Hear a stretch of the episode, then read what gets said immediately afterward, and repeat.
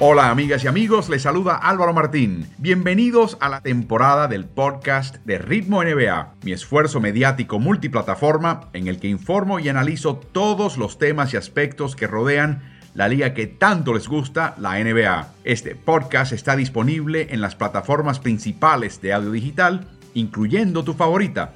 Así que suscríbete a Ritmo NBA para no perderte episodio alguno.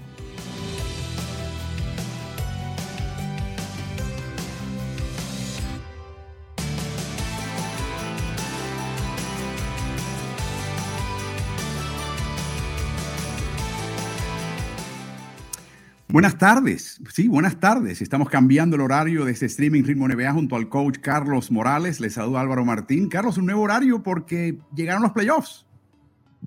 Llegaron los playoffs, obviamente hay que estar muy pendiente a lo que va a pasar. Primero con el play-in, que aunque es postemporada, la NBA no lo considera playoff. O sea, tienes que eh, terminar en esa séptima octava posición para de ahí en adelante entender que accediste a los, a los playoffs. Y recuerden, vamos a tener ahora, y lo anunciamos aquí de una vez, eh, transmisiones diarias. Eh, estaré principalmente eh, acompañándoles. De vez en cuando puede que llegue algún acompañante. Pero las transmisiones van a ser a las 7 de la mañana de Ciudad de México, 8 de la mañana del Este. Son las 9 de la mañana de Montevideo y Buenos Aires. Y por supuesto sería a las 12, 2 de la tarde, o sea, 14 horas de Madrid y Barcelona. Así que pendientes porque vamos a tener con cada día de actividad de playoff tendremos una transmisión breve. La de los martes con el coach va a ser más extendida como siempre y tenemos sorpresas más adelante, así que al pendiente. Carlos, también queremos reconocer como siempre a quienes siempre nos acompañan y ha sido un honor que nos acompañen todo este año. El diario La Nación de Argentina, el diario deportivo Ovación del grupo de diario El País en Uruguay y por supuesto el Mercurio de Chile. Y atención, porque en el caso de varios de esos diarios vamos a tener contenido especial que va a aparecer en las redes de ellos de forma exclusiva y particular, hablando precisamente de estos playoffs, así que nuestro agradecimiento siempre para ellos. Carlos, un par de noticias que nos llegan importantes que hay que destacar. Eh, la primera noticia de todas es la lesión la distensión en el tobillo izquierdo, perdón, la, pantorrilla izquierda, el gemelo izquierdo de Luka Doncic. Eh, malas noticias para Dallas, sin lugar a dudas, que comienzan ya su serie de playoffs. Eh, en el caso de, los Mavericks, no hay un equipo eh, que dependa más de un jugador que los, que los Dallas Mavericks. O sea, pueden haber equipos que dependan tanto de un jugador como depende los Dallas Mavericks de Luka Doncic, pero nadie depende más y Luka Doncic es básicamente la garantía de triunfo de este equipo y el, pronóstico de unas tres semanas fuera prácticamente los pone contra la pared desde antes de empezar su serie de playoffs. Recordemos algo, Carlos, cuando tienes una distensión de, grado 1, típicamente son tres semanas de recuperación. Si tienes de grado 2 o grado 3, te va a pasar lo que le pasó a Kevin Durant, que fue 39 días, 40 días fuera, o sea, en este caso por el resto de la temporada esencialmente. Ojalá que sea de grado 1, ojalá que, regrese pronto, pero es una malísima noticia para él. La otra noticia que aparece hace unos minutos solamente, Carlos, viene del equipo de Miami y en un momento verdaderamente inesperado. Y sabemos que hubo un pequeño roce entre Jimmy Butler, por un lado, Eric Sposa y varios compañeros de equipo del Miami Heat por otro, en marzo, en un partido, y pensamos que finalmente era una situación del momento.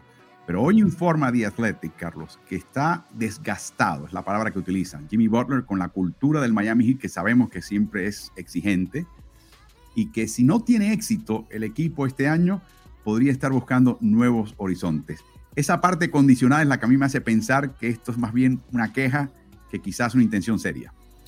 E, esto es lo que, lo que llaman el, ruido eh, de afuera. O sea, esto no tiene nada que ver con cómo va a jugar Miami Heat eh, lo que hablamos previamente de Luca Doncic lesionado, eso tiene, eso tiene eh, influencia e injerencia en lo que va a pasar con Dallas Maverick. Que Jimmy Butler esté contento o esté molesto, no tiene, no tiene nada que ver con cómo va a jugar el Miami Heat. Eh, el hecho de que se hable de un, de un Jimmy Butler que esté cansado de la cultura, cuando se decía cuando él llegó a Miami que la cultura del Heat estaba hecha para Jimmy Butler y Jimmy Butler estaba hecho para la cultura del Heat, pues eso le da quizás un poco un tono de, de curiosidad al asunto.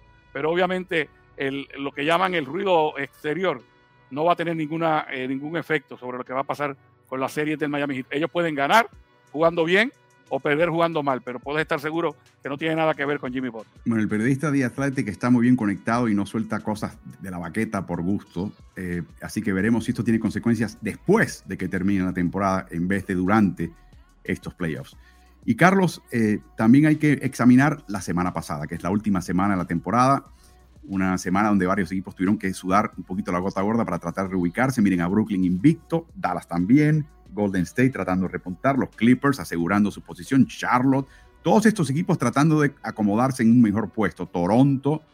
Eh, por otro lado, vemos al fondo de la tabla a San Antonio con una marca de 1 y 3, con la suerte para San Antonio de que le iba peor todavía al equipo de Los Ángeles Lakers y le permitió a ellos entrar sin problema alguno y cerró Phoenix con marca de 2 y 2, cosa que nos sorprende. La tabla de posiciones global y final de temporada regular ya nos muestra a los equipos que ya están clasificados al play-in y a los playoffs, al igual que aquellos que ya están eliminados. Y lo interesante, Carlos, es que en ambas eh, conferencias, en esa gráfica, eh, va a aparecer el equipo número 11, que son las grandes decepciones del año. En el oeste, Lakers, en el este, los New York Knicks. Dos equipos que, en el caso de los Lakers, algunos le daban el trofeo de campeón antes de lanzar el balón al aire. En el caso de Nueva York se esperaba todavía una subida más de escalón después de haber entrado a los playoffs el año pasado, obviamente quedando fuera en aquella serie con Atlanta en la que Trey Young fue el verdugo, pero se esperaba que eso se usara como envión, como trampolín, para que a los Knicks le fuera todavía mejor este año, y ese no fue el caso.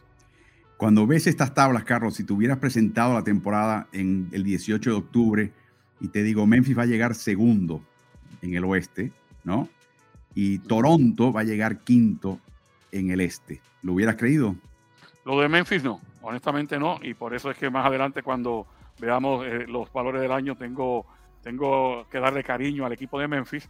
En el caso de Toronto, yo siempre te digo que a Toronto lo subestiman, que a Toronto se, les, se habla del personal de ellos como si no fuera el adecuado, que Toronto tiene un gran director técnico, que tiene una cultura y que ya ganaron un campeonato en una ocasión, por lo tanto siempre hay que contar con que Toronto puede tener una buena actuación que pudiera estar por ahí, eh, entre, entre el octavo y el quinto, o quizás hasta más arriba. Así que no me sorprende que Toronto, después de haber comenzado mal, haya enderezado y esté en el lugar que esté, o terminó en el lugar que terminó.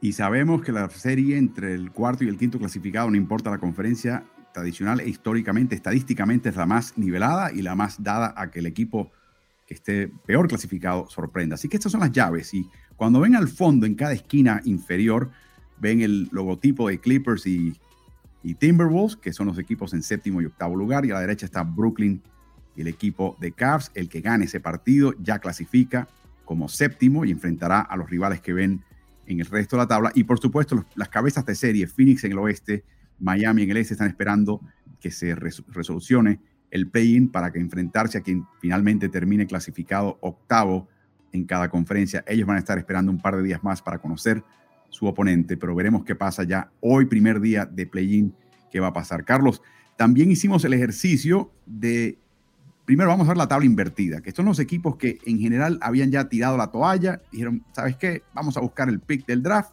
La semana pasada en un video que pueden hallar en el canal Ritmo NBA-NFL en YouTube, suscríbanse, activa notificaciones. Hablamos de por qué lo están haciendo pese a que los porcentajes de conseguir la primera eh, selección global son relativamente parecidos y es la quinta posición. En el peor de los casos consigues un quinto puesto para seleccionar en el draft. La única, entre comillas, sorpresa, que no es sorpresa, es que Portland finalmente batió a Sacramento con, para el sexto puesto. Y en general, Carlos, estos, estos son los seis equipos que tarde o temprano esta temporada tiraron la toalla. Sí, y que estaban eh, buscando mejorar sus posibilidades de, de, tener selecciones bien altas en el, en el draft. Eh, como sabemos, hay tres con la, con la misma posibilidad de, de, un 14%. No es garantía de nada. De lo único que pudiera ser garantía es que vas a tener por lo menos una, una quinta eh, selección, que nunca es mala. Usualmente un elegido en la, en la quinta posición casi siempre es un jugador de impacto. Pero esto, este es el otro torneo ¿no? del que hemos hablado en otras ocasiones, en el que eh, perdiendo se supone que se gane, o por lo menos así lo ven los gerentes de los equipos. Y es increíble, Carlos, eh, este grupo va a ser los que van a eh, terminar entre las primeras eh, cinco o seis selecciones del draft este año y están buscando reconstruir su equipo. Ya Orlando tuvo varias, Detroit tuvo la suya, el, lo del Thunder es, ya bordea en lo ridículo. Houston va a seguir reconstruyendo. La pregunta en el caso de muchos de estos equipos, Carlos, es si habrá continuidad en la jefatura técnica. En algunos sí, en otros no. Eso lo veremos más adelante. Sucedió algo esta semana rarísimo. Tenemos el video para mostrárselos. En el partido de Milwaukee, el último del año, entra como titular Drew Holiday a jugar. Su partido número 67. Luego nos enteramos. Aquí está él. Y miren el número 21 cómo se acerca a Garland. Ocho segundos después de comenzar el partido de una falta a propósito y se va a la banca. ¿Por qué? Porque al titularizar su partido número 67, activa una cláusula en su contrato que le paga 306 mil dólares. O sea, por 8 segundos de juego en este partido, Carlos, mm. ganó 306 mil dólares y no jugó más. Y para mí, Carlos, esto resume lo que es la NBA del momento, la NBA contemporánea. ¿Cómo lo ves? Sí, yo pienso que, está esa bonificación ahí precisamente para tratar de tener una garantía de que el jugador va a ver la cantidad de partidos o va a participar en la cantidad de partidos que le garantiza éxito eh, o que le aumenta las posibilidades de éxito a su equipo, porque garantía no hay ninguna. ¿Qué pasa? Estando esa cláusula ahí y estando contenta la gerencia y la, y la parte técnica con lo que ha eh, dado el jugador, ese bono se lo ganó. Pero también viene una parte que es, ok, descanso a nuestros titulares, descanso a nuestros jugadores cargados de minutos, eh, estar listos para la postemporada. Así que el RUC entra ahí, haz acto de presencia, gánate el bono y te sacamos, tal y como le estamos dando descanso al resto de los titulares del equipo. Y por supuesto no queremos que se nos lesione en una jugada al principio de un partido que no tiene eh, valor alguno para Milwaukee, pero esa es la NBA en resumen del día de, hoy. Una cosa es que entra al partido de estrellas, Chris Paul lesionado, juega un par de jugadas y se vaya con una lesión. Otra cosa es esto, es algo que choca y ahí nos enteramos el por qué. Y a raíz de eso, Carlos, sacamos un par de gráficas para ilustrar de nuevo la NBA de hoy y, y parte del problema que está enfrentando el comisionado Adam Silver en cuanto a cómo hacer que los jugadores rindan cuando al mismo tiempo los equipos están entrando en la dinámica de darles descanso. Sacamos la cuenta en las últimas temporadas de los jugadores que completaron la temporada completa por su equipo. Y ese número está en absoluto descenso. De hecho, podríamos decir que están en peligro de extinción. Hace cinco años hallabas 26 jugadores que jugaron cada partido de temporada. Este año pasado hay siete solamente. Uno de ellos, Michael Bridges, que lleva cuatro años sin fallar, sin perderse un partido, ni tampoco se perdió un partido a nivel universitario. Por eso lo estamos señalando en la foto. Pero aquí viene lo interesante, Carlos. Si es verdad que menos completan la cantidad de partidos y por lo tanto tienen más días de descanso o lesión, en el caso de algunos, lo que sí está pasando es que la cantidad de jugadores que promedian por lo menos 34 minutos de juego, eso sí está en aumento. Eh, eh, una cosa tiene que ver con la otra, ¿no? Sí, es bastante interesante cómo es una eh, una relación inversa en este caso. O sea, primero, menos jugadores van a estar jugando los 82 partidos y, van a estar jugando para poder dar descanso de días, o sea, donde este día ni siquiera tienes que, cambiarte, vas a estar tranquilo, vamos, a refrescarte la mente y el, y el físico. Pero cuando estés disponible para jugar, te vamos a usar al máximo que podamos para tratar de aumentar nuestras posibilidades de ganar. Entonces, eso es lo que llamo una, una relación inversa. Descansas completo, pero cuando estés disponible, te vamos a utilizar más de, los minutos que usualmente estarías en cancha. Cada equipo de NBA, Carlos, tiene una, serie de datos eh, a nivel de liga y a nivel de jugador, de su propio jugador, en cuanto al impacto del descanso. Y de hecho, algunos han creado un algoritmo donde ya antes de comenzar la temporada, y salve lesiones, le pueden ya anticipar, mira, en el partido 57 te vamos a la noche libre. O sea, a ese nivel a ese nivel de predicción, de anticipación y de planificación está la temporada de estos jugadores. Me pregunto qué pasa con un Michael Bridges que dice, a mí no me saques para nada. O sea, a mí no me saques para nada. ¿Dónde están esos jugadores? Cada vez hay menos. Eh, y la liga tiende, yo creo, Carlos, que la liga ha abierto una especie de, caja de Pandora. Eh, pensaba que era para bien, siempre preocupado por el bienestar de los jugadores. Y ahora me pregunto, ¿a dónde va esto, Carlos? O sea, ¿Dónde está el jugador que quiere jugar los 82 partidos? ¿Se prepara para jugarlos a un alto nivel? Eh, ¿Dónde está el papel del equipo que dice, no, no, no, no, no, no, no, no, descansa, que, que científicamente, eh, estadísticamente sabemos que tu partido de regreso desde el descanso va a ser mucho mejor, la probabilidad de ganar va a ser mucho más alta. ¿Cómo balanceas todo eso? Es interesante, estamos yendo en un rumbo que no sabemos a dónde va a parar, Carlos. No, y definitivamente tú puedes tener un jugador que dice, yo quiero jugar los 82 partidos, pero a ese jugador eh, se tiene que dejar llevar por lo que le van a decir, y esto lo voy a poner entre comillas, los expertos, ¿no? La gente que ha estudiado esto, los médicos del equipo y demás, que le dicen, no, no, no, por más que tú creas que tu cuerpo aguanta 82 partidos jugando de la misma manera, nosotros por los estudios que hemos hecho llegamos a esta otra conclusión, así que tú vas a descansar no menos de 5 o 6 partidos por temporada. Esos, ellos son los que van a tomar la determinación, no el jugador. Bueno, pasemos a repasar ahora las llaves, Carlos, como la vemos, comenzando con las del play-in. Ya tenemos los partidos. Esta misma noche tenemos el partido entre Cleveland y Brooklyn, seguido por el partido entre Clippers y Wolves. Interesante, Carlos, que la jornada comienza con los equipos 7 y 8. En otras palabras, de aquí salen dos equipos ya clasificados. Le están tratando de dar al equipo con la mayor facilidad de clasificación el primer partido para prepararse él y para que los rivales se preparen contra él, ¿no? Sí, yo creo que eso es una, ventaja ganada. Eh, tanto lo de tener el partido en casa como salir eh, victorioso en, la primera, en el primer partido y inmediatamente ya saber que estás en los playoffs, son ventajas que ganaste por, por la posición en la que llegaste. Por eso te decía en la última semana que no era lo mismo llegar octavo que llegar noveno, que no era lo mismo llegar séptimo que octavo, y obviamente por la ventaja de localía no era lo mismo llegar noveno que décimo. Eh, por eso es que estos cuatro equipos tenían que seguir jugando hasta el final para tratar de lograr la, mejor posición posible.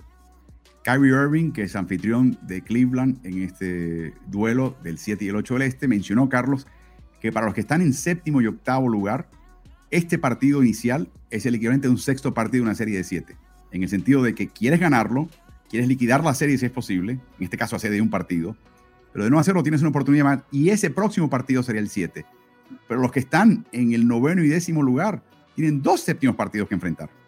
Sí, esa es una buena forma, una buena manera de verlo, igual que quizás tomar en cuenta para los, para los noveno y décimo, que tienen varios jugadores que estuvieron en el básquet universitario estadounidense y que pasaron por el torneo de la NCAA, que están jugando un mini torneo de la NCAA. Ganas y avanzas, pierdes y te vas a casa. Y nadie se quiere ir a la casa, definitivamente, ninguno de estos equipos, Carlos. En cuanto a los playoffs que ya están definidos, recuerden, el primer y segundo clasificado esperan sus rivales. Ya tenemos al resto de las series definidas. Chicago enfrentará a Milwaukee. Denver a Golden State. Curiosamente, eh, va a estar Denver en Golden State, Carlos, jugando exactamente a un año de la lesión de Jamal Murray en el mismo lugar, en esa misma cancha.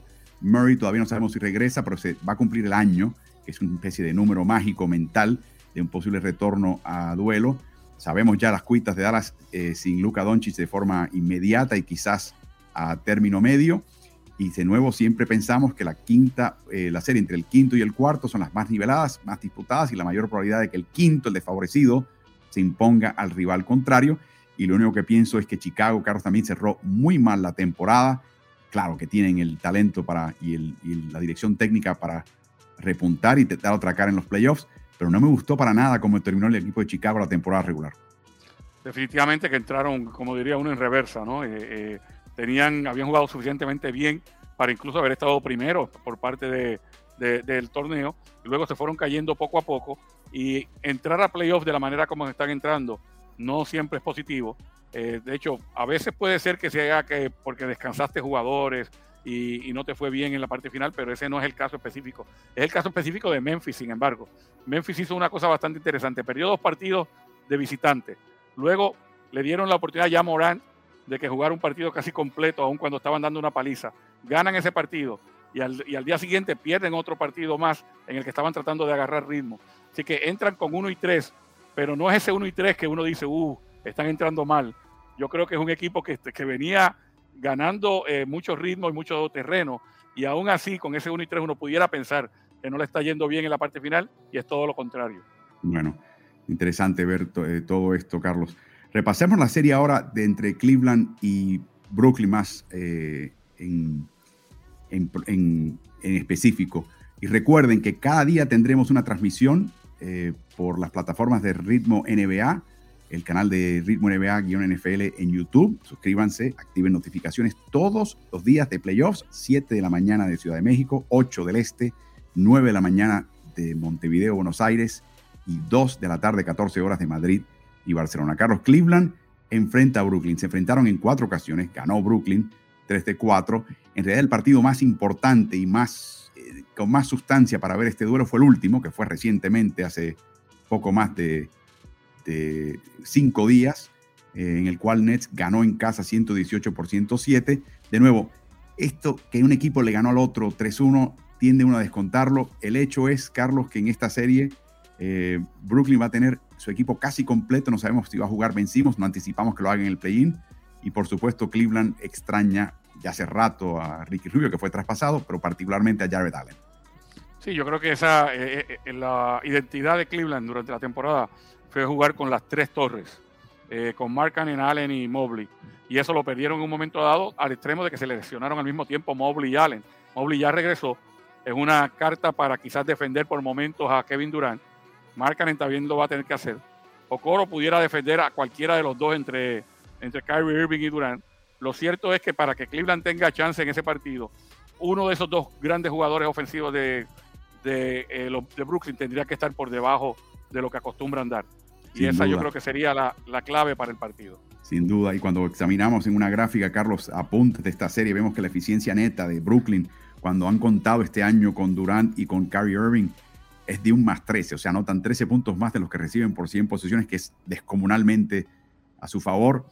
La diferencia en experiencia es tremenda. Durant 151 partidos de playoff, 20 de finales. Irving 70 de playoffs, 13 de finales. Por su parte, las torres que mencionas, Allen, Mobley, Markkinen en cancha, de una eficiencia neta, o sea, sacan 8 puntos más de lo que reciben por 100 posesiones con ese trío en cancha. De nuevo, Allen por el momento no está disponible. Los oponentes de los Cavs ante estas torres anotan solo el 61% ser en disparos en el círculo, semicírculo restrictivo, el que al lado del aro. Esa es la tasa más baja, o sea, la mejor defensiva contra tiros cercanos al aro que hay en toda la NBA. Claro, sin Jared Allen tienen marca de 7 y 11 y eso va a ser un gran problema para este equipo. En el oeste tenemos otra serie muy interesante, verdaderamente. Eh, Minnesota, una de las grandes sorpresas de este año, Carlos, con una defensiva que termina decimatercera, mejor en toda la liga, tuvo entre las primeras 10 casi todo el año, una ofensiva muy depurada, el equipo que intenta más triples y encesta más triples en toda la NBA, se enfrenta a un equipo de Clippers que ha sido un camaleón todo el año. Perdieron a Kawhi, perdieron a Paul George, se adaptaron, luego incorporaron a Norman Powell, incorporan a Robert Covington, ahora regresa Paul George, siguen evolucionando. Es un equipo que el año pasado fue obligado a jugar sin pivot. Este año, Carlos, curiosamente, se refuerzan en la posición, regresa Ivica incorporan a Isaiah Hartenstein, y curiosamente este año, Tai Lu no optó por jugar con las lesiones chicas. Eh, ¿Tú crees que es porque contaba con otro personal que le daba más ventaja, porque quería esconder esa arma hasta después? Eh, ¿qué, motivó a Lu a no eh, utilizar más alineaciones chicas que fueron tan exitosas el año pasado? Bueno, una pequeña aclaración es que tú puedes utilizar un pivot y aún así tener cuatro perimetrales y ya eso sería considerado una alineación chica a lo que te refieres específicamente a una alineación chica completa, donde el pivot es un falso pivot. Quizás un, un alo pivot o un alero jugando en esa posición. Eso lo hicieron mucho el año pasado, lo hicieron mucho menos este año. Eh, tenían ese tándem de Subach y Hartenstein, que cuando uno no estaba en cancha, usualmente estaba el otro. Eh, quizás el año pasado utilizaron mucho a Morris, eh, uno de los, gemelos Morris jugando como pivot falso. lo usaron mucho en la serie contra Utah, por ejemplo. Eh, y, lo que traes a, la mesa me parece que puede ser, o sea, quizás lo hayan guardado para playoff, quizás lo tengan todavía pendiente para utilizar en un momento dado. Ahora, si es, es o es Hartenstein el que está en cancha en, todo el tiempo, va a ser bien interesante ver cómo Carl Anthony Towns, con esa capacidad que tiene para encestar triples, lo saca de la llave. Y quizás eso obligue a jugar más pequeño al equipo de, Clippers si es que está, si viene enchufado metiendo el triple eh, Cat. Por otro lado, eh, se habló mucho de la mejoría defensiva en la última parte de la temporada de Minnesota. Yo la quiero ver ahora en playoff, quiero ver esa, esas rotaciones defensivas, esa actividad de, esos jugadores, a ver si de verdad pueden frenar el ataque de un equipo eh, Clippers que tiene tanta ofensiva natural.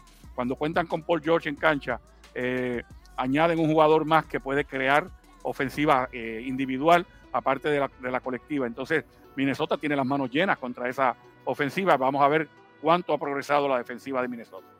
Bueno, cuando repasamos la serie, la gráfica con la serie individual entre ambos equipos, vemos una enorme curiosidad. El partido más reciente fue el 3 de enero. 3 de enero, en una temporada que termina en, a mediados de abril, es como decir el siglo XVII. O sea, pasó ese tiempo y, y creo que por lo tanto, de nuevo, cuando decimos que terminaron 3-1, tuvieron dos partidos en Minnesota en cuestión de tres días, eh, donde se quedó eh, Clippers, pernoctó en Minnesota, jugó esa noche, siguió la noche siguiente y jugó la noche siguiente antes de irse.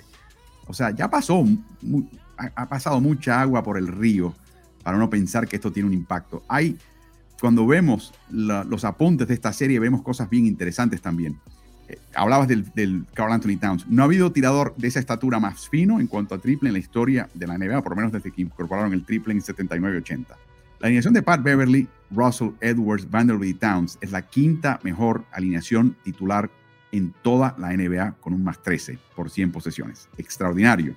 Y un equipo triplero.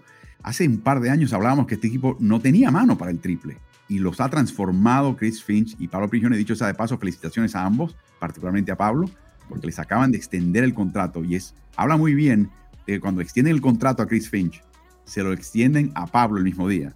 O sea que te das cuenta que también están ya entre ellos muy bien enchufados. Así que lo menciono como algo. Y en el caso de los Clippers, si regresamos a esa gráfica, vemos un equipo de Clippers, Carlos, que es mucho más selectivo con el triple, contrario a lo que vimos quizás en los playoffs el año pasado. Pero es el, el segundo mejor equipo triplero en la NBA, con un caso en 37%, e intentan la menor cantidad de tiros libres en, el, en toda la NBA, con menos de 20, contra un equipo de Minnesota que es muy dado a cometer faltas. Eso sí, Minnesota es descuidado en ese sentido y se meten en problemas de falta, y con una alineación chica, Carlos, que no ha sido esgrimida, no ha sido usada este año. Para mí va a ser bien interesante y no podemos descontar el impacto que tiene Pat Beverly para ambos equipos. Beverly conoce las jugadas de los Clippers eh, y sabe las tendencias, lo conoce muy bien. Él, él puede actuar con ese conocimiento, lo puede compartir. Pero aquí viene la otra lado de la moneda, Carlos. Beverly, Towns, Edwards, eh, los playoffs requieren la cabeza muy fría. Y ha habido momentos esta temporada donde lo hemos cronometrado aquí en Ritmo NBA, hablan de la confianza, el swag, el, como diciendo, el, estar un poquito sobrado. Los playoffs van a requerir, van a haber cobros adversos, situaciones que no te van a gustar, situaciones de físicas que no cobran. Y tú tienes que tener la cabeza bien fría. Yo para mí va a ser una prueba de, de temple para este equipo de Minnesota, Carlos. Enfoque y fortaleza mental son dos palabras eh, o dos frases que se utilizan mucho cuando, cuando se habla de, de las intangibles, ¿no? tú sabes que un jugador salta tanto, corre tanto, mete tanto de campo, da tantos tiros libres, pero hay intangibles del juego. Y algunas intangibles que se mencionan mucho es cuán enfocado estás en la meta, en lo que quieres lograr, y cuánta fortaleza mental tienes precisamente para enfrentar esos momentos adversos donde no te va bien en el juego o donde el cobro no fue justo desde tu perspectiva y si tú puedes sobreponerte a eso. Usualmente los equipos más veteranos que han pasado por distintas situaciones pueden desarrollar ese enfoque y esa fortaleza mental y a los otros, a los más jóvenes o a los que no están no han pasado mucho por esas situaciones, se les hace un poco más difícil. Por eso es que esa, eh, eso que mencionas viene y le viene al dedillo a, a, Minnesota porque es un equipo talentoso que recién comienza a tener éxito y que obviamente vamos a ver ese enfoque y esa fortaleza mental si las tienen. Y por otro lado, lo que mencionaste en un momento dado, fíjate la importancia del triple de distintas maneras. Para un equipo es, es importante por volumen, no precisamente por una gran eficacia, sino por gran volumen. Y para el otro, intenta menos, es importante el triple por eficacia, porque usualmente cuando lo intentan lo encestan. Los dos equipos dependen del triple. Y de nuevo, el papel no te dice nada. Ves la inexperiencia relativa de playoffs de Minnesota, ves un equipo de Los Ángeles que el año pasado adquirió valiosísima experiencia. La pregunta es si cada año es nuevo, si cada rival es distinto, si lo que presenta Minnesota es algo que es la kriptonita de Clippers. Para eso están estas series y por eso va a estar bien interesante. Y cada día tendremos un video corto por la mañana para hablar de los playoffs, partidos de la noche previa, los partidos de la noche siguiente. Saludos a nuestros amigos del país y su diario deportivo Ovación. Saludos a nuestros amigos del Mercurio en Chile. Saludos a nuestros amigos de La Nación en Argentina que nos acompañan durante toda esta temporada y ahora nos van a seguir acompañando en estos streamings más temprano los martes. Les recordamos que además hay videos que van a aparecer a diario, 7 de la mañana en Ciudad de México, 8 del Este, 9 de Montevideo, también de Buenos Aires y por supuesto las 2 de la tarde de Madrid en España con sorpresas y visitantes que nos van a acompañar durante esta cobertura de cada día de playoffs.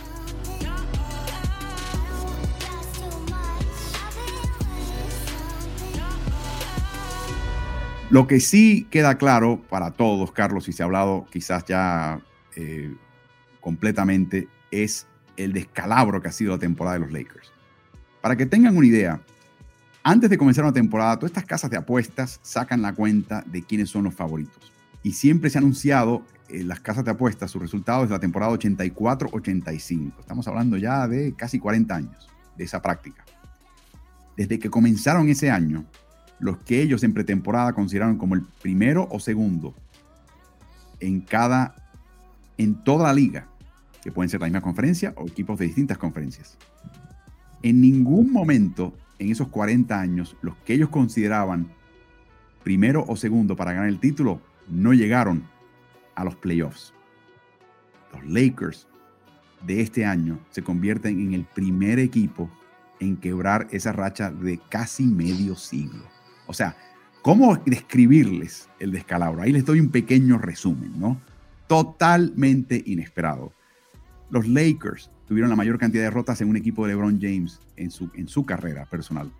Su porcentaje ganador en los partidos en los cuales LeBron James jugó con el equipo solamente fue menor en el año de novato de LeBron James, cuando estaba aprendiendo sus lecciones. Frank Vogel eh, colocó 41 cuadros iniciales en 82 partidos, más cuadros iniciales que victorias adquiridas este año. James y Davis jugaron solamente 22 partidos, marca de 11 y 11. Y peor aún, Carlos, cuando ambos estuvieron en cancha, Los Ángeles cayó en desventaja. Ninguna alineación jugó más de 100 minutos en cancha en todo el año. O sea, ¿cómo describimos este descalabro? Eh, eh, eh, Carlos, vamos a, hacer un listado de equipos decepcionantes, porque aquí en Ritmo NBA nos pusimos a, a, buscar, porque esto fue algo tan inaudito que empezamos a buscar y sacamos una lista de los equipos históricos que más decepcionaron. Y lo que hicimos fue evaluar eh, la cantidad de triunfos proyectados. Y aquí la, la tabla tiene un pequeño desliz porque la columna izquierda es la proyección, la columna central es la cantidad de triunfos adquiridos en esa temporada. Y vemos que solamente la diferencia entre lo proyectado y lo conseguido entre Miami y Los Ángeles, eh, entre Miami del 2007-2008, eh, supera a lo de los Lakers. Pero en ese caso, Carlos, ese equipo de Miami traspasó a Shaq a mediados de temporada y también no contaron en gran parte de ella por 33 partidos con Dwayne Wade por lesión. O sea que Miami tenemos una explicación, no tanto así la de Los Ángeles, que es verdad que tuvo ausencias de Davis y LeBron, pero estuvieron ahí presentes. ¿Y cómo explicar esta situación, Carlos? Bueno, la, explicación, la explicación corta es un equipo mal formado, un equipo mal hecho, un equipo en el que la importancia de, conseguir nombres fue más importante, eh, valga la redundancia, fue más eh, atractiva que, que conseguir hombres que pudieran jugar. Este equipo tiene varios jugadores de 36 años o más. Eh, tenía jugadores que cada uno de ellos había sido estelar, algunos candidatos o habían ganado premios de, MVP de la liga, eh, lo forman y, piensan que todo, unir a todo este talento, ya eso iba a ser suficiente. Este equipo cuando empiezan a jugar, te das cuenta de que le falta velocidad, de que le falta capacidad atlética, de que en los años de Vogel el sello que se le había puesto a la franquicia era un gran equipo defensivo pero para tener un gran equipo defensivo tienes que contar con los valores, los, jugadores que, cuya fortaleza en el costado defensivo. Cambiaste jugadores que tenían esa fortaleza por jugadores que ven el juego más desde el punto de vista ofensivo y lo que puedo hacer en ese lado. Eh, entonces, el equipo está mal formado. los platos rotos finalmente, ¿quién los pagó? El entrenador, obviamente, a quien echaron en el día de ayer lunes. Eh, pero realmente tenían que mirarse un espejo, Pelinca y compañía, toda la gerencia del equipo. Y, incluso diría yo que tendrían que mirarse un espejo Anthony Davis y LeBron James, porque entiendo que tuvieron mucha influencia en cómo se formó este equipo. Y tener en cuenta eso y llegar a la conclusión de que este fue un equipo mal formado. Si repasamos la gráfica de los grandes fracasos del pasado, vimos ya el equipo, el caso de Miami, después los Lakers, los Houston 2005-2006 con Tracy McGrady y Yao Ming fuera por lesiones, de nuevo se explica Los Bulls 2007-2008 tuvieron un mal arranque de temporada con marca de 9-16 y echaron al técnico Scott Skiles, que estaba peleado con el equipo. O sea, mala química. Rockets 2015-2016, mala química entre Harden y McHale. Después de 11 partidos despiden a McHale y tampoco se lleva bien James Harden y Dwight Howard, que había sido traído de Los Ángeles para levantar al equipo. Nets eh, de este año, otra gran decepción, dicho sea de paso, dos equipos actuales. Irving no se vacuna, se lesiona Joe Harris, se lesiona Kevin Durant Harden finalmente pide el canje a Filadelfia. Los Lakers 2012-2013, Mike Brown despedido tras cinco partidos, reemplazado finalmente no por Phil Jackson, que era el rumor, sino por Mike D'Antoni. Nash fuera por 32 partidos, Howard fuera por 6. Howard y Kobe Bryant no se llevaban bien. En otras palabras, no solamente son lesiones, Carlos, pero también temas de edad y temas de química. Y aquí viene el próximo punto, Carlos. Dan Wojcicki, que es el periodista que sigue a los Lakers en el LA Times, Los Angeles Times, todo el año, cuando vio este tren de descarrilado, empezó a preguntar a una veintena de jugadores, entrenadores, dirigentes, ojeadores de talento, gente llegada a los Lakers y un grupo nutrido adicional de personas que o tenían contacto con el equipo o habían estado en el equipo, pienso en Jared Dudley, que ahora es asistente en, Dallas Mavericks, eh, pero generalmente o podían tener un punto de vista un poquito más educado de lo que estaba pasando el equipo y el artículo es lapidario. La imagen que a mí se me quedó en la mente más que ninguna otra es que en la primera práctica del equipo, cuando el equipo empieza a jugar y alguien toma el rebote defensivo y se lo pasan inmediatamente a Russell Westbrook, interrumpe Vogel y dice, no, no, no, miren muchachos, en la NBA de hoy, el que toma el rebote, a menos de que sea de Andre Jordan, que lo traiga al costado ofensivo y luego empezamos la jugada. No se preocupen en ese sentido, la transición temprana es más importante, no pierdan el tiempo, sigan y después armamos la jugada. Y ahí, con una mala palabra, le dio un tremendo parón Russell Westbrook y dijo, yo no creo en esa M, a mí me tienen que dar el balón, yo soy el point guard, yo soy el armador de este equipo. Y no hubo corrección, Carlos. cuando leíste eso, cómo, lo, ¿cómo reaccionaste? yo no estoy, es que al no estar ahí, no le puedo dar, de hecho, esa, esa información le llega al periodista por tercera persona que, que es anónimo. Yo no creo que un coach de la NBA, un jugador, le, haga eso en la primera práctica y el coach no diga absolutamente nada. Algo, algo tuvo que venir después que para hacer ver peor a Bogle no, no entras en ese detalle. ¿Me explico? O sea, el, vamos, vamos a decir que todo pasó de esa forma. Hey, no hay que dársela a, a Russell cada vez que agarremos el rebote. Tenemos a LeBron, tenemos a Anthony Davis, tenemos jugadores que la pueden llevar. Ah, no, no, no, no. A mí me la pasa porque yo soy el armador, diría Russell Westbrook. Me la pasa porque yo no creo, y, con epítetos, ¿no? ¿Tú crees que el coach se queda callado después de eso? No. El coach no, en ningún ambiente el coach se queda callado después de eso. Nunca. Jamás. Por eso es que a veces las cosas hay que tomarlas con pinza. Número uno. Número dos. La primera conversación que tuvo Russell Westbrook con Anthony Davis y con LeBron James fue: Estoy dispuesto a hacer lo que haya que hacer para, para que este equipo sea ganador.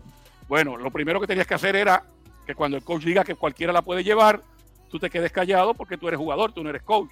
Entonces, e, e, esos matices hay que tenerlos en cuenta cuando se está evaluando, porque dejarlo ahí sobre el tapete pone en una posición muy débil a Frank Vogel.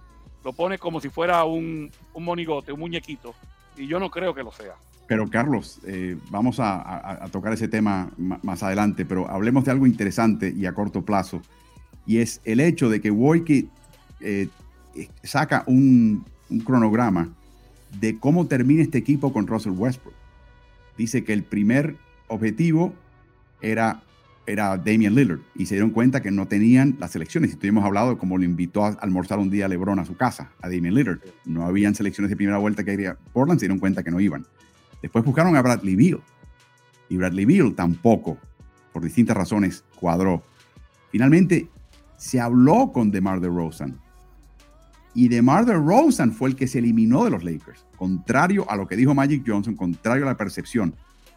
Y a raíz de todo eso, le piden a LeBron James y Anthony Davis que a ver qué piensan ellos si se pueden hacer un acercamiento a Russell Westbrook. O sea, esta idea de que LeBron es el que está moviendo los hilos, estoy seguro que tiene una influencia tremenda. Pero te da un matiz distinto.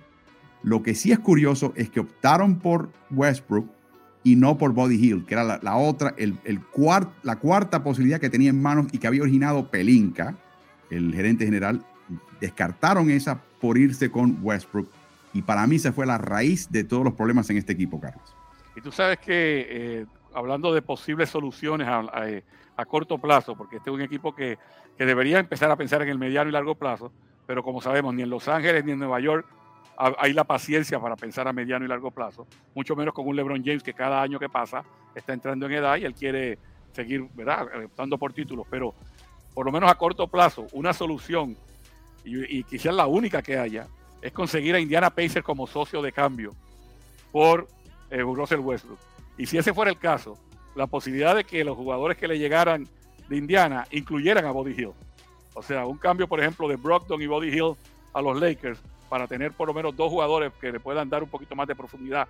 Esa sería una pequeña solución. Claro está, tendrían que estar de acuerdo tanto Lakers como, como Pacers de que a ambos les conviene una transacción como esa. Bueno, eh, hay otros informes, Carlos, que hablan de que Kurt Rambis, que es el director de operaciones baloncelísticas de este equipo y una de las manos derechas de la, la propietaria Ginny Voss, insistió en reunirse en las sesiones de entrenadores de evaluar el equipo y revisar video, sin jugadores, entre ellos, y lo aceptó Frank Vogel. Eso ya era práctica común. Y que también los jugadores se quejan o, delataban que Rambis le estaba llamando a capítulo y increpando las decisiones de Vogel en los pasillos frente a jugadores.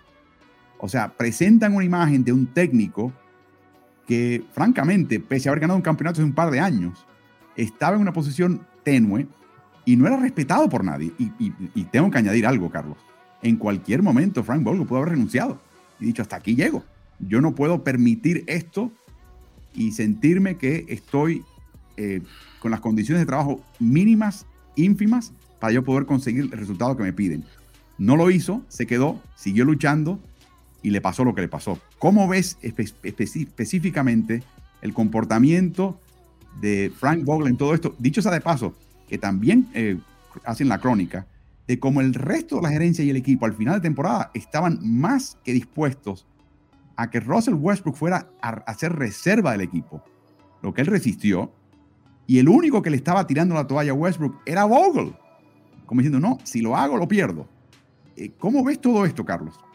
Sí, yo lo primero es lo de la situación de, renunciar. Yo no le renunciaría a los Lakers. Me, deben dos años de contrato y me los vas a tener que pagar. Yo no, yo no le renunciaría a los Lakers. Lo primero que haría sería poner en su lugar a Kerr Rambis. Poner en su lugar a Kerr Rambis, poner en su lugar a cualquiera de estos. Porque si yo los pongo en su lugar, ¿qué es lo peor que puede pasar? Que me voten. A ah, me votan, me, me, paga. Me votas, me paga. Pero yo no te voy a renunciar, no te voy a dar ese, ese gusto. Ahora, no te voy a permitir que me falte el respeto porque el coach soy yo. Tú, tú mandas en la oficina y cada vez que tú, me haces la voz delante de mis jugadores, yo te la voy a alzar a ti, en el camerino, donde sea. O sea, eh, e, esa parte de nuevo, yo no estaba ahí para poder dar fe de que ocurrió de esa forma, pero si yo fuera Vogel, de esa forma es como yo actuaría. Yo pondría en su lugar a la gerencia del equipo porque tú mandas en lo tuyo, tú no me mandas a mí como entrenador. Y eh, enhorabuena para él que decidió, él, le salió mal, pero decidió que él quería quedarse con Russell Westbrook y que no le voy a hacer caso a que la gerencia me está pidiendo que lo siente. Eso muy bien, porque te salga mal o te salga bien, la decisión es del entrenador, no es de la gerencia. Bueno, e, ese fue el resultado final, Carlos. Siete derrotas contra, escuchen estos equipos, Oklahoma City, Portland, Sacramento, Indiana, antes del partido de estrellas. Después del partido de estrellas, derrota contra Houston, ocho en total. Después del partido de estrellas, dos derrotas lapidarias que sentenciaron eh, finalmente al equipo contra el equipo de Nueva Orleans y eh, los Lakers saben que de haber ganado esos partidos estarían por lo menos en el play-in. No era lo que obviamente estaban buscando. Y ahora tienen el problema siguiente, Carlos. Mencionabas James Davis y Westbrook, 74% de la nómina de este equipo. Westbrook tiene la opción del año que viene por 47 millones y la va a ejercer. Nadie le va a pagar esa cantidad si no la ejerce. En el resto de la liga, ¿qué haces con este equipo? Mencionabas la posibilidad de ir a Indiana por Body Hill y Malcolm Brogdon. Para mí, Carlos, yo lo tengo que ver de otra manera. ¿Por qué Indiana sacaría a Brockton y a Hill para traer a Westbrook más allá de una cuestión de, flexibilidad de contrato? Sería quizás esa la, razón. O sea, eh, de hecho, cuando examina la liga, te, das cuenta que la mayoría de los equipos serían alérgicos a, adquirir a Russell Westbrook. Pero Indiana está a punto de tocar fondo si ya no lo ha tocado. Eh, tiene esa posibilidad de ese de, bajar la nómina de, momento y de empezar desde abajo. O quizás eh, la gerencia le guste el juego de Westbrook y lo vean como un complemento. Eh, no estamos hablando de un mal jugador, estamos hablando de un jugador que, hemos visto que no encajó en los Lakers, que se le hace difícil encajar en ciertos equipos, pero que ha cargado equipos en otros momentos. A, Washington lo cargó, a Oklahoma City lo cargó. O sea, quizás la gerencia de Indiana vea en Westbrook cosas que el resto no ve. Este es el tercer equipo más valioso de acuerdo a la revista Forbes, eh, cinco y medio millardos, eh, 5.500 millones de dólares es el valor de la franquicia, la tercera, el tercer equipo más valioso en toda la NBA. Carlos, están ahora buscando un sexto entrenador desde el 2012, el tercero desde que llegó LeBron James en el 2018. No tienen selecciones del draft hasta más adelante. De hecho, examinamos en el caso de los Lakers su lista de futuras selecciones está complicadísimo. Por ejemplo, este año que viene, la, la que les toca va a Nueva Orleans o a Memphis. La segunda vuelta no la tienen tampoco. Van a, San Antonio. El año que viene se tienen que quedar, porque recuerden, no puedes traspasar dos eh, selecciones de primera vuelta en años consecutivos. Tienen que escoger entre la, la, de ellos y la de Pelicans, cualquiera que termine peor. Y tienen la de segunda vuelta, de hecho tienen una segunda en el 2023. Y por supuesto así sucesivamente. El 24-25 Nueva Orleans determina si la ficha en el 24 o en el 25. Por lo tanto, no puede hacer cambios con la del 26 hasta que eso se defina. Por lo tanto, ante eso, la primera que ellos pueden traspasar es la del 2027 y como no pueden traspasar la del año siguiente, es la del 2027 y 2029. ¿Qué equipo quiere una selección en el 2027, 2029 que no sea Oklahoma City Thunder? ¿no? ¿Qué equipo está pensando con ese tipo de horizonte en un traspaso que tendría que involucrar un activo que tienen ahora ellos en mano? Es muy difícil lo que tienen los Lakers, Carlos muy, muy difícil. Y, si, y, tú en tu mente harías cualquier cosa por deshacerte de Russell Westbrook. Piensas que deportivamente el año que viene este equipo está mejor sin Westbrook, aún si les ocupa la salida de Westbrook y les complica la situación de nómina. Sí, yo pienso que sí. Yo pienso que, que tienen que cortar por lo sano, porque realmente, fíjate que ellos tuvieron varios problemas, lesiones, eh, defensiva, eh, en algunas ocasiones traían jugadores que no, que no cuadraban pero casi siempre el denominador común era Westbrook. O sea, es increíble que con tantas situaciones distintas que se dieron, siempre se mencionara a Russell Westbrook como parte del problema. Entonces, si eso es así, eh, sería importante quizás tratar de, salir de él.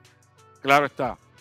Yo siempre he dicho que cuando a los equipos le va mal y muy mal y no se cumplen con expectativas, no es el director técnico, no son los jugadores, es la gerencia.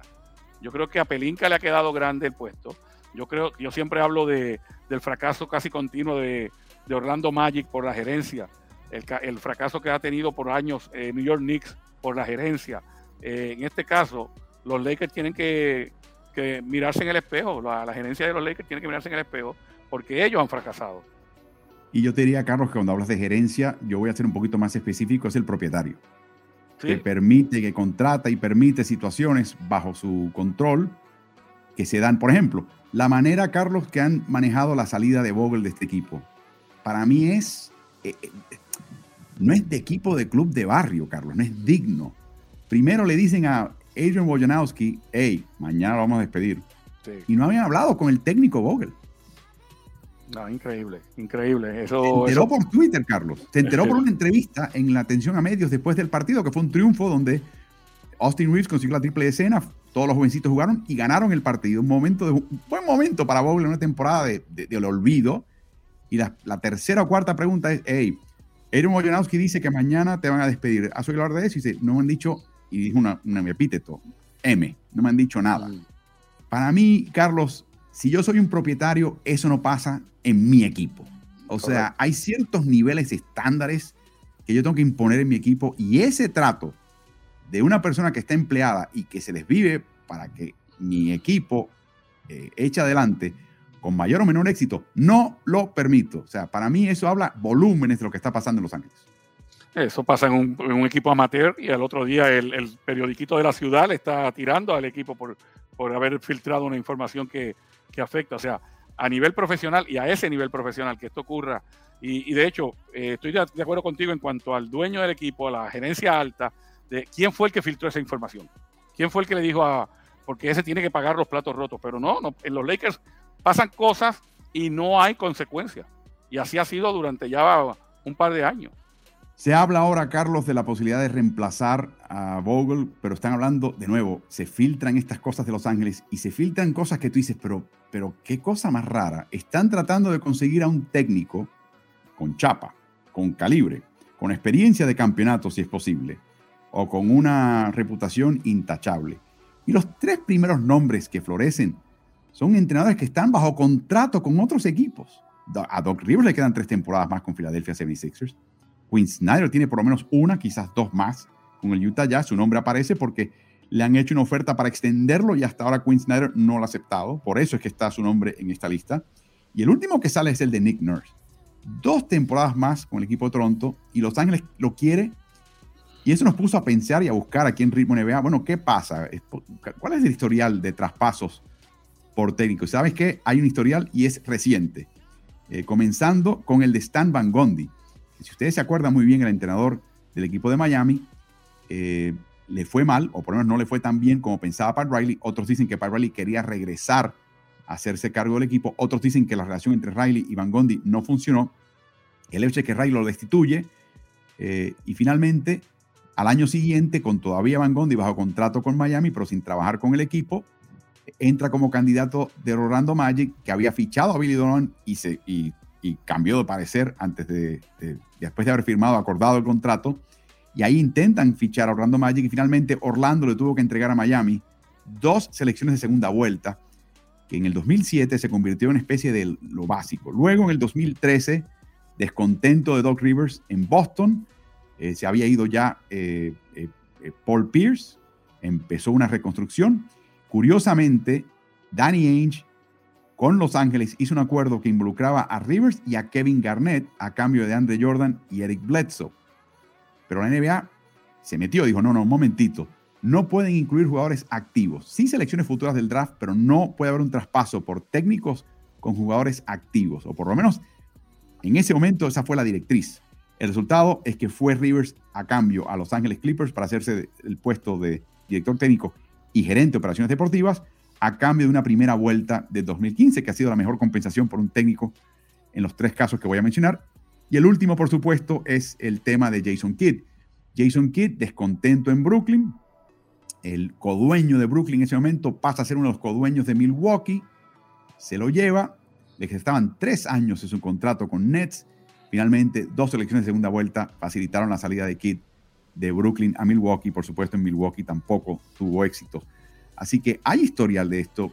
Pero para mí, Carlos, esto me habla un poquito de lo ciego que están deportivamente hablando en Los Ángeles, que saben que tienen un problema, necesitan que llegue alguien con criterio, que imponga ese criterio en la organización del equipo, y por lo tanto van a buscar en el último lugar que hay que buscar, un, técnico bajo contrato con otro equipo de NBA.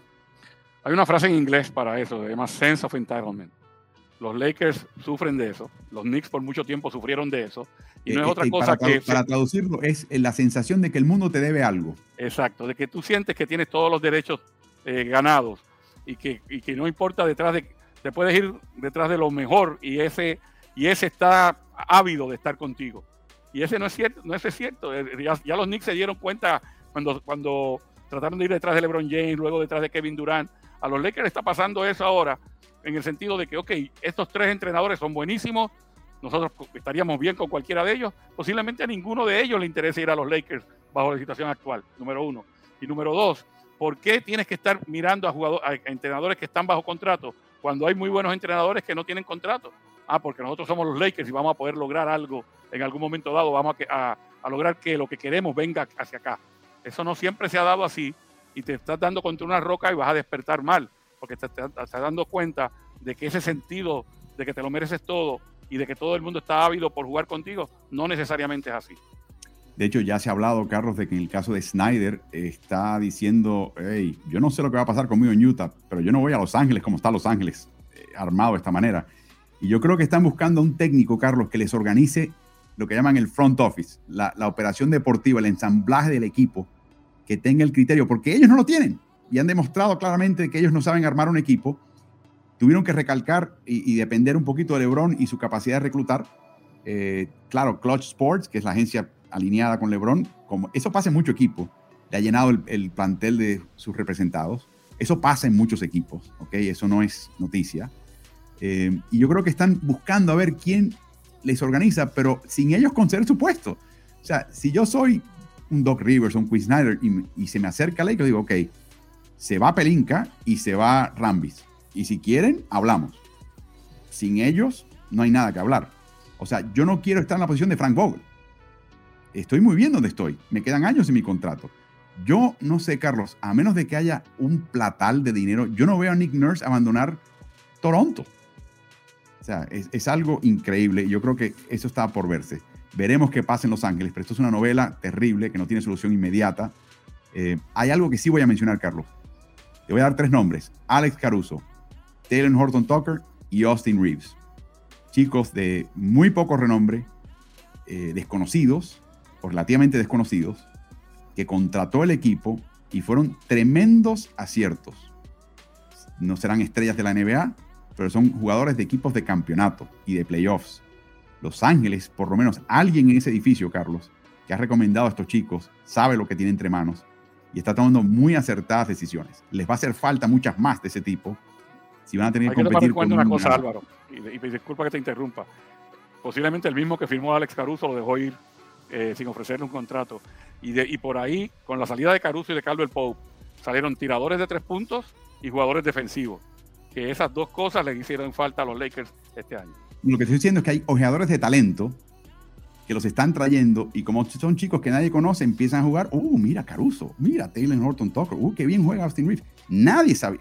Rob Pelinka no los conocía. Alguien en el edificio de los Lakers vio ese talento y lo incorporó y lo sugirió y para llenar el plantel lo, los incorporaron. ¿Qué hacen con ellos es otro tema? Pero hay cierta habilidad en Los Ángeles. Alguien en ese edificio está tomando muy buenas decisiones para esa parte baja de la rotación y esas apuestas que están haciendo. Ya tienen tres en tres años y francamente son impresionantes los tres.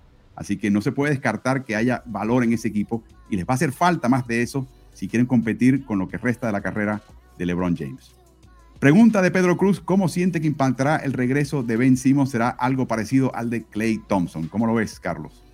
Ben Simmons, si está en condición física, le va a dar una defensiva eh, tremenda a Brooklyn, que quizás ha sido su debilidad en esta, en esta parte de la temporada, cuando uno esperaba que teniendo a Kyrie Irving y a, Durán iban a dar ese salto de calidad. No lo dieron, dieron un, pequeño salto eh, que los catapultó hasta esa séptima posición, pero pudieron, pudieron, pudo haber sido mayor si la defensiva hubiera sido, mejor. Y Ben Simmons es uno de los mejores jugadores de, defensivos de la liga, sin lugar a dudas. Y yo creo, Carlos, que la capacidad de contragolpear eh, que él presenta con todo lo que él hace. Eh, es algo que no tiene en su perfil el equipo de Brooklyn constantemente. Y yo creo que eso también va a ser un factor. Eh, más ofensiva fácil, donde tiene que recorrer la cancha Durant, otros lleguen, anoten y él se pueda, no sienta tanto el peso. Así que va a haber un poquito de impacto en ambos costados. La pregunta es si va a jugar o no. Lo vimos lanzar, no hizo mucho, estuvo pasando el balón en el último partido Dicen que definitivamente no va a estar para el play-in, quizás para los playoffs. Vamos a ver qué pasa con este equipo de Brooklyn que tiene que ganar por lo menos uno de dos partidos para clasificar seguramente.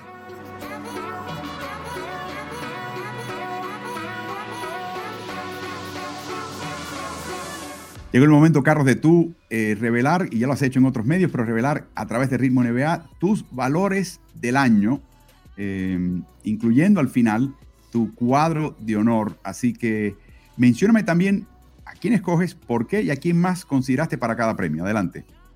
Sí, como no, eh, en el premio de, jugador más valioso, eh, pienso que, era una línea, a pesar de que se hizo propaganda para otros jugadores, no sé, no sé por qué esa reticencia, esa reacción en contra del jugador más valioso reinante, que es Nikola Jokic, el serbio, yo creo que por segundo año consecutivo debe ganar el premio. De hecho, su temporada este año es mejor que la del año pasado y lo que ha logrado con el equipo de Denver es todavía eh, más indicativo de ese valor al no contar con las dos figuras ofensivas que, lo escoltaban. Eh, y, yo creo que con la capacidad que tiene para pasar, lo mucho que ha mejorado defensivamente, la ofensiva eh, que tiene y la capacidad reboteadora y los números que puso, que no son solamente las estadísticas usuales, sino las estadísticas de avanzada, donde prácticamente está estableciendo marca, lo, lo deben catapultar a ser el MVP. Claro, este es mi voto, no necesariamente el de los que el de los votantes, porque yo no tengo derecho al voto en la, en la NBA. Así que eh, Jokic para mí es el MVP. Yo te diría, Carlos, el único comentario adicional en su caso es que para que tengan una idea del tipo de temporada que tuvo Jokic, Jokic está siendo mencionado, Carlos, para el premio defensivo del año.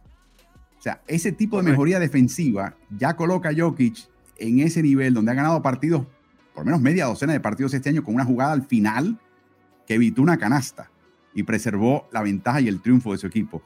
Ese tipo, la gente no habla de eso, por supuesto, esa parte no la hablan, pero estamos hablando de un jugador que está en la discusión de defensivo del año este año y quizás eso solamente refuerce lo, otro que hace en el costado ofensivo. Continuamos con los premios, Carlos. Bueno, el novato del año para mí es Evan Mobley. Eh, Evan Mobley es un jugador que llegó de, procedente de la Universidad del Sur de California, USC, y desde que llegó o desde que iba a salir de la NBA sabíamos que podía tener un impacto inmediato porque ser un jugador alto, un jugador de que en, el pasado se podría hablar de él como un pivot, pero es un todoterreno. Este muchacho puede jugar de frente al aro, puede jugar cerca del canasto, cambia el juego con su defensiva.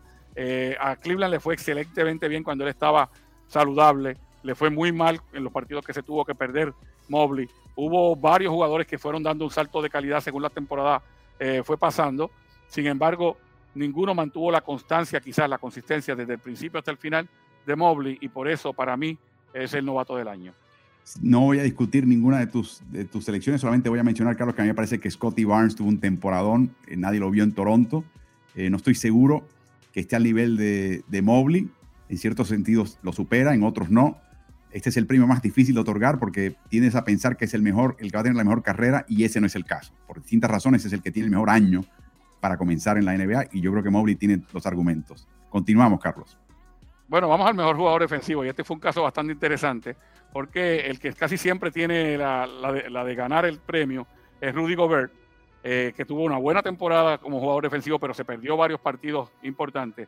Y para mí, para mi gusto, es Giannis Antetokounmpo. Una vez más, ya lo había ganado en una ocasión anterior. Por un momento dado, para mí el mejor jugador defensivo de la liga eh, estaba en, en, en Golden State, en Draymond Green, que cuando se lesiona se le cae el equipo defensivamente a Golden State, pero obviamente eso le quitó eh, fuerza. Giannis Antetokounmpo, como sabemos, es un jugador que te cubre el perímetro y te cubre la pintura. Y eso, y la, y, la etapa que dio el año pasado en finales, aunque no tiene nada que ver en, este premio, eh, siempre nos dice esa capacidad defensiva que tiene. Es interesante porque yo estaba abogando porque ya se pudiera hablar de un perimetral para que pudiera jugar, eh, para que pudiera tener este premio. Sin embargo, hoy día se está mencionando mucho a Marcus Smart de los Boston Celtics.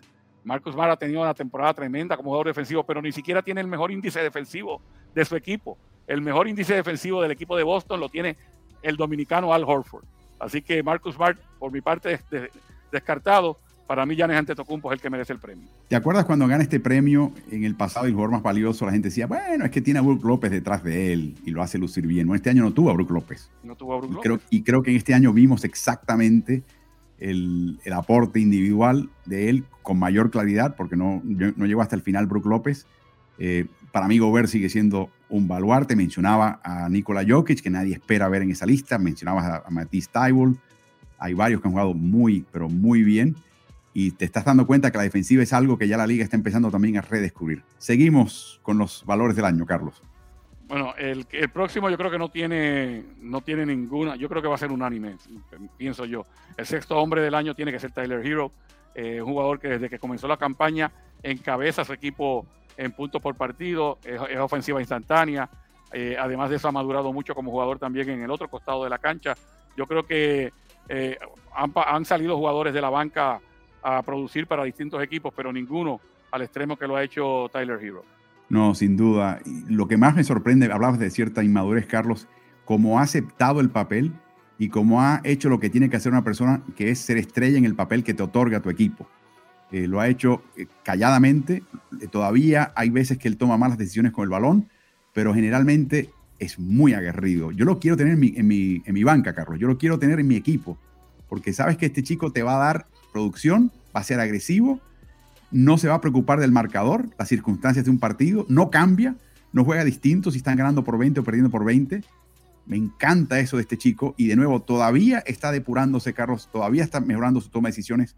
Este chico solamente va a mejorar en la NBA.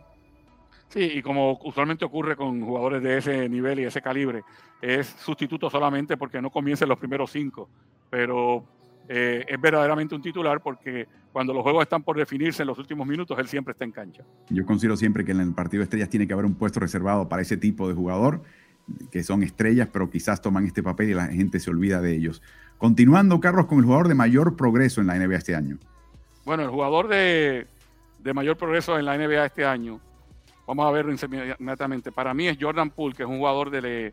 Habían varios candidatos, ¿eh? Eh, y un candidato que está sonando con mucha fuerza es precisamente ya Moran. Eh, Bridges, el, forward de, eh, de, los Hornets, también está sonando con fuerza. Pero Jordan Poole se echó la ofensiva del equipo sobre sus hombros en un momento dado, en el que no contaban con Steph Curry. Luego, cuando no contaban con, eh, con Clay Thompson, es un jugador que ya lo mismo te puede dar puntos como titular que saliendo de la banca. Y el crecimiento del año pasado para este, que yo creo que hay que tomarlo en cuenta cuando se habla de jugador de mayor progreso, eh, para mí ha sido lo más importante. Yo creo que este es un jugador que está jugando con mucha confianza en el, en el ataque específicamente y por eso le pienso que debe ser el jugador de mayor progreso. Sin duda, pensar que el año pasado lo enviaron en un par de ocasiones largas a los Warriors de Santa Cruz, Carlos. Eh, en parte porque no estaba listo, en parte porque no hacía falta en ese momento, pero hay una, diferencia totalmente distinta y de hecho el equipo está contando con él. Eh, ahora que Clay Thompson está agarrando más el ritmo, su papel ha cambiado un poco, pero su mentalidad no ha cambiado. Este chico es súper, súper agresivo. Eh, no le tiene respeto ni siquiera a los compañeros, Carlos, si él piensa que él puede conseguir algo a favor de su equipo. Y la confianza ha, cambiado. Este es un jugador totalmente distinto al año pasado y creo que el premio le corresponde. Seguimos con el próximo eh, premio eh, sería el eh, director técnico del año. Sí, obviamente eh, para mí el entrenador del año tiene que ser, de nuevo, los criterios no lo impone la NBA, cada cual pone su criterio. Yo creo que puede ser el que haga más con menos o el que supere por más las expectativas que, que se tenían para su equipo. Y en este caso, con la gran temporada que han tenido los Phoenix Suns, que lugar, sin lugar a duda la tuvieron, pero este era un equipo que ya había llegado a finales el año pasado. para mí, el que superó expectativas de una manera increíble fue el equipo de Memphis. Por lo tanto, Taylor Jenkins es mi eh, seleccionado para técnico del año, por encima de Monty Williams, que, se, que, ha hecho una labor titánica. No, no yo me quito el sombrero ante Monty Williams, pero de Phoenix esperaba una muy buena actuación. La que han tenido los Memphis Grizzlies, el que me diga que esperaba que tuvieran la, actuación que tuvieron, posiblemente me esté mintiendo. Por lo tanto, para mí Taylor Jenkins es el, el coach del año y, Carlos, de acuerdo, quizás Monty Williams merecía este premio el año pasado más que Tom Thibodeau, quizás, muchas personas piensan de esa manera, por lo que mencionas, por el cambio de año previo al año siguiente. Jenkins, Carlos, sin embargo, eh, lo de Jenkins es algo muy especial porque creo que está creando un modelo distinto de lo que se puede esperar de un técnico y cómo armar un equipo en la NBA acabamos de hablar en otro video de, los descalabros de los Lakers y cómo concentraron salarios en tres jugadores, 73% de la nómina en tres jugadores. En Memphis es distinto y creo que está creando un equipo con una mentalidad distinta y un modelo a seguir distinto. O sea, no solamente tiene los méritos de lo que hizo en la cancha, está empezando a demostrar otra cosa, una quizás una revolución, algo distinto en la NBA y eso lo coloca él también en otro plano. Por último, Carlos, el cuadro de honor en tu mente sabiendo que la liga todavía está aferrada a posiciones. La liga te, exige que, selecciones dos jugadores de la parte trasera de la cancha, o sea, bases o bases y escolta, y dos jugadores de la parte delantera en el sentido de un ala pivot y un alero, o sea, dos, dos forwards que le llaman, eh, dos delanteros, y un pivot, un centro. Ya eso no existe en la NBA, ya los jugadores juegan en todas las posiciones a vida y por haber, yo creo que eso está totalmente arcaico, eh, pero si no fuera, pero dejándonos llevar por eso, tenemos que escoger a dos jugadores de la parte trasera. Escojo obviamente a Devin Booker de Phoenix y el temporadón que ha tenido el equipo. Eh, de hecho, me parece que es un candidato también que recibiría votos para MVP. Escojo a Luka Doncic de Dallas, exactamente por lo mismo. Eh, Doncic es el jugador más importante del equipo de los Dallas Mavericks. Escojo en, los, en los aleros ese fin de temporada que tuvo Jason Tatum, lo, lo catapulta por encima de otros aleros que son muy, muy buenos, como LeBron James, por ejemplo, o el mismo caso de, Kevin Durant. Escojo a Giannis Antetokounmpo, eh, perenne candidato a MVP, y obviamente mi MVP, Nikola Jokic. De, de no haber puesto este sedazo, posiblemente yo hubiese sacado a los dos bases del equipo y hubiese añadido a Joel Embiid y a Kevin Durant. O sea, hubiese, mi equipo hubiese jugado sin base. O sea, Doncic Booker fuera Y Durant y Embiid incluidos. Kevin Durant, que va a ser el segundo equipo, va a estar en el segundo equipo sin lugar a dudas. Y Joel Embiid, que va a estar en el segundo equipo sin lugar a dudas y que es una injusticia que con la temporada que ha tenido no se pueda considerar para el primer equipo, precisamente porque en su posición hay uno mejor que él. Bueno, Carlos, la otra parte interesante, de nuevo, siguiendo los estatutos de la selección, el protocolo de selección de, la liga, es la edad de estos chicos, todos ellos, los que presentas. Sí, son jugadores de la, de la, nueva generación, son jugadores jóvenes que, todavía se están abriendo paso, que ya algunos de ellos empiezan a tener un nombre propio, pero que son jugadores de, que están en, como mucho en los 25 años de edad. Y en el caso de Tatum le llegó un año tarde, si lo seleccionan a este grupo, de haber sido seleccionado el año pasado, hubiera ganado 32 millones más en su contrato que lo que hizo. ¿Y quién decidió eso? Miembros de la prensa, noventa y tanto por ciento de los cuales no están capacitados eh, técnicamente para poder evaluar lo que pasa en una cancha de básquet. Por más que soy parte de ese grupo y por más que eh, no, no disfruto tener que señalar esto, Carlos. Me parece que ese procedimiento está totalmente equivocado. No va a haber un procedimiento óptimo tampoco, pero me parece que ese está particularmente equivocado y cuesta de esa manera. Y de hecho, tampoco vincularía, Carlos, este Supermax a aquellos que consiguen premios como más valioso, eh, defensivo del año o primer equipo, porque está distorsionando los equipos de NBA. Correcto, porque volvemos a lo mismo. O sea, e, e, este, por ejemplo, es mi equipo, ¿no? vamos a decir que yo tuviera votos en la, en la NBA, yo estaría eh, influenciando sobre el salario de esos jugadores cuando posiblemente yo no tengo nada, nada, o sea, posiblemente no, seguramente yo no tengo nada que ver ahí. Y menciona lo de Tatum específicamente, y Tatum en un podcast que tuvo con JJ Reddick se quejó específicamente de eso. Dijo, los votantes me costaron dinero, eh, me costaron mi, mi contrato. Entonces, eh, es algo, honestamente, es ridículo que se tomen esa, esos parámetros de esos premios que son básicamente concursos de popularidad, que se tomen para evaluar cuánto debe ganar un jugador. De nuevo, tanto el, quien vota como vincular una cosa con la otra, que yo creo que empieza a afectar la parte deportiva y competitiva en la NBA, cuando francamente si yo soy un propietario de la NBA, lo que busco tratar es desenfatizar un poquito la figura o las figuras, que de por sí son los que te hacen ganar, es cierto, pero trataría por todos los medios de no realzar su situación de nómina porque me va a complicar armar un equipo campeón. Pero bueno, lo ven de otra manera, ellos son los dueños del circo, así que que les aproveche.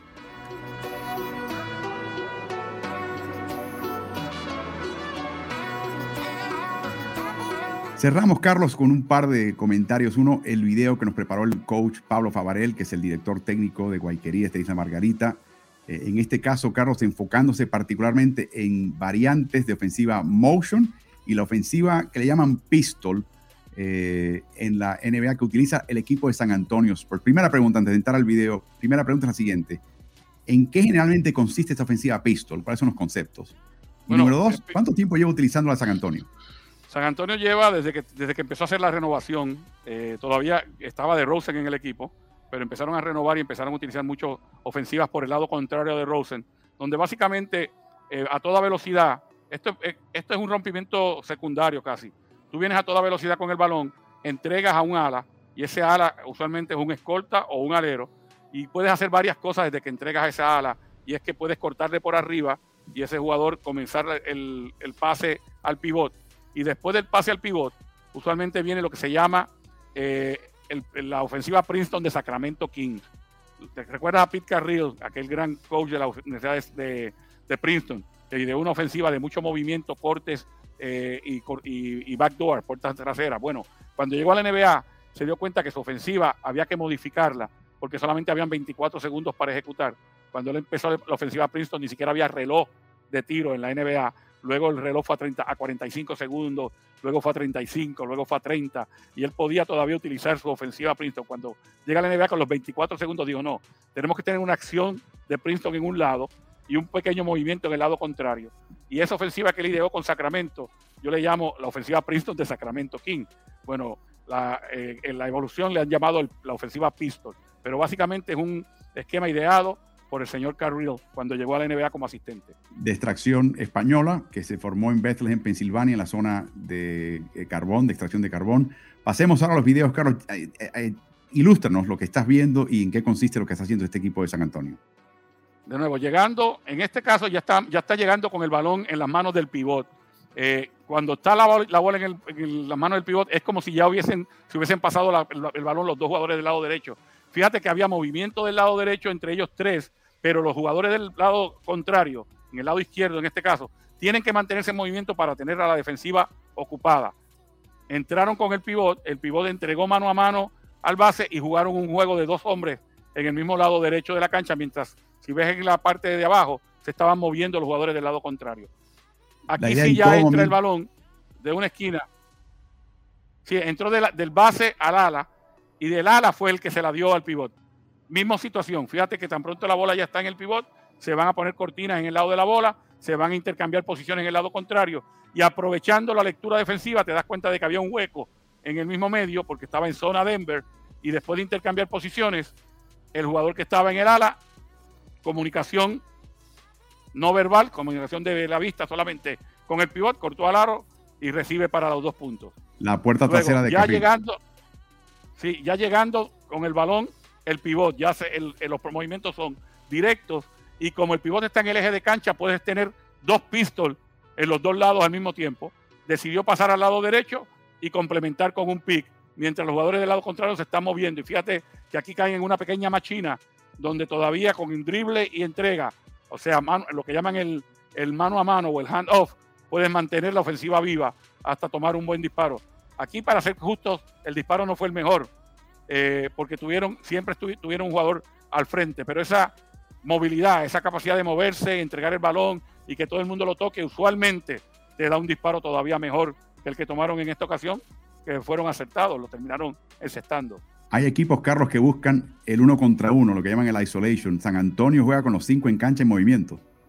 Exacto, y eso es, esa básicamente es la virtud de esa ofensiva de, ideada por Pete Carril, porque él siempre pensó que el, grupo total eh, es mucho más poderoso que el individuo.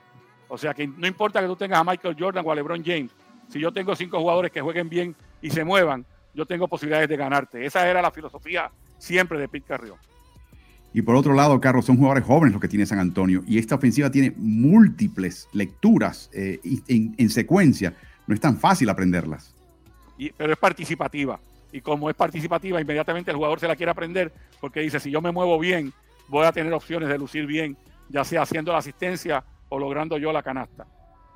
Y como pueden ver, San Antonio, que es un equipo de primos interpares de John Taymor, quizás su máxima figura, eh, se está dividiendo la anotación de esta manera y utiliza mucho, Carlos, a Pearl o a Collins en este caso, para hacer la torre de control al estilo del equipo con el cual enfrentan este, en estas secuencias el estilo de Denver con Nikola Jokic.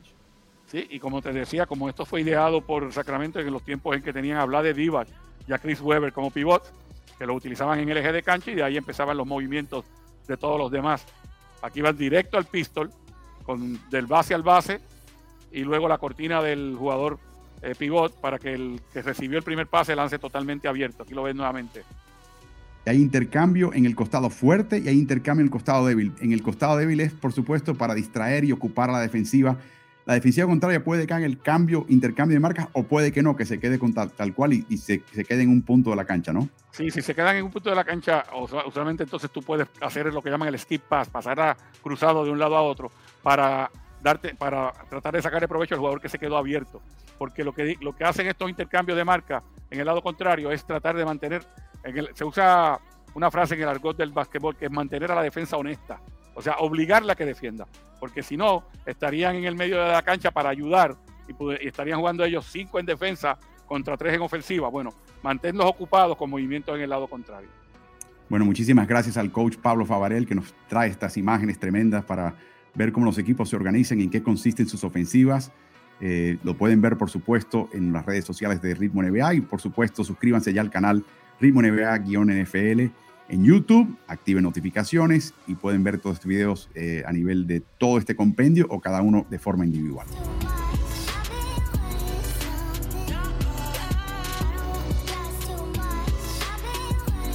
El gancho, Carlos, es un arte perdida en la NBA. Eh, siempre que se, se, menciona ese tipo de disparo, estamos hablando siempre de Karim Abdul-Jabbar y lo que llamaban el gancho celestial, el skyhook con un tipo de esa envergadura y de esa estatura, era un tiro ilegal, un tiro que nadie podía marcar. Era cuestión de si él lo depuraba o no, y él lo depuró para convertirse en el máximo anotador de todos los tiempos.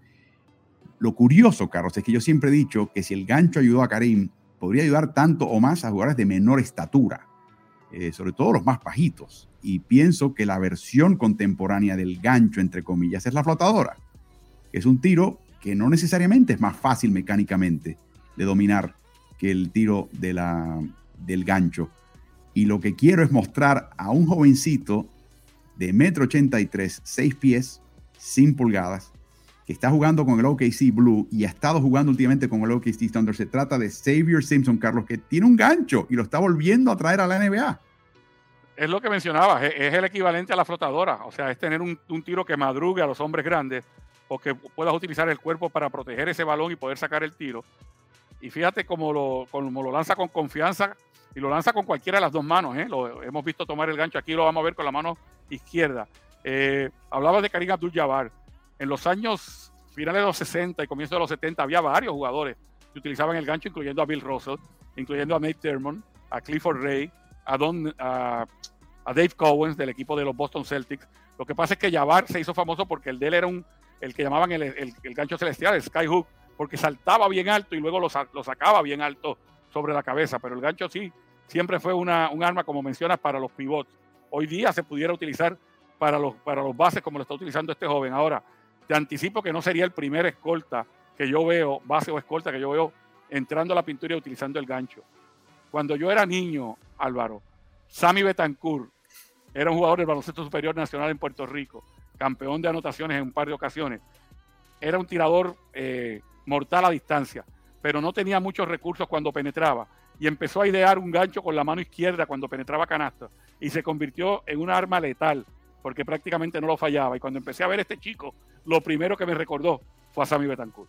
Betancourt era un, joven que sufrió una calvicie prematura, se dejaba el pelo muy largo para tratar de taparla. Cuando él saltaba en suspensión, Carlos, que él caía, veías todo ese pelo erguido, pero eh, conformaba una dupla con el equipo de Santos de San Juan junto a José París, que luego se convirtió en representante de jugadores, eh, y era, eran una fuerza ofensiva. Ahora, Carlos, la versión que ves en la NBA y que estás viendo a Xavier utilizar es el ganchito que hizo, que distinguió un poquito a Karim. Es el gancho tradicional, donde buscabas la tabla, la tabla para ayudarte. Eh, ese era el gancho que tú veías en la NBA, generalmente. Karim fue el primero que dijo, no, no, no, a mí no hace falta la tabla nunca. Yo voy directo al aro y lo tengo tan bien medido y a mí nadie me puede tocar allá arriba que no hace falta. Veo que este chico está haciendo esto. Hemos visto muchas penetraciones en la NBA donde no te estás acercando al aro, tienes que lanzar con efecto contra la tabla muy alto y encestar. Es una versión del gancho, pero bajo el hombro. Lo que me gusta de Xavier es que está lanzando sobre el hombro y está dando más ventaja como pequeño. Me pregunto si veremos ahora a más y más jugadores eh, adoptar este tipo de juego, porque francamente les ayuda. Eh, están cerca del aro, tienen control del balón, es un tiro relativamente, cercano y la pregunta es si van a buscar la tabla o van directamente al aro. Pero para mí les quería mostrar esto porque la NBA es de modas y para mí este chico está empezando a implantar algo que quizás veamos con mayor frecuencia en toda la NBA. Les recordamos que nos pueden ver siempre y disfrutar todos estos contenidos a través de las plataformas de estos diarios de El Mercurio en Chile de Ovación, que es el diario deportivo del grupo diario El País en Uruguay y de La Nación en Argentina. También tendremos material para ellos de playoffs exclusivo, así que sigan esas plataformas eh, digitales. Y por supuesto a Carlos siempre lo pueden hallar en sus redes sociales. Eh, síganlo y, Carlos te dejo porque sé que tienes ahora eh, labores importantes como parte del cuerpo de asistentes del entrenador Willy Camus en Ponce con los Leones de Ponce Así que gracias por acompañarnos. Nos veremos el próximo martes más temprano. De ahora en adelante va a ser temprano a las 7 de la mañana de México, 8 de la mañana del este y de Santiago de Chile, 9 eh, de la mañana de Buenos Aires, Montevideo, 2 de la tarde de Madrid y Barcelona. Y tendremos a diario pequeños resúmenes de lo que pasa en los playoffs. Así que espero que nos acompañen. Disfruta el resto de tu día, Carlos. Gracias, igualmente, Álvaro. y gracias por acompañarnos en el streaming de Ritmo NBA.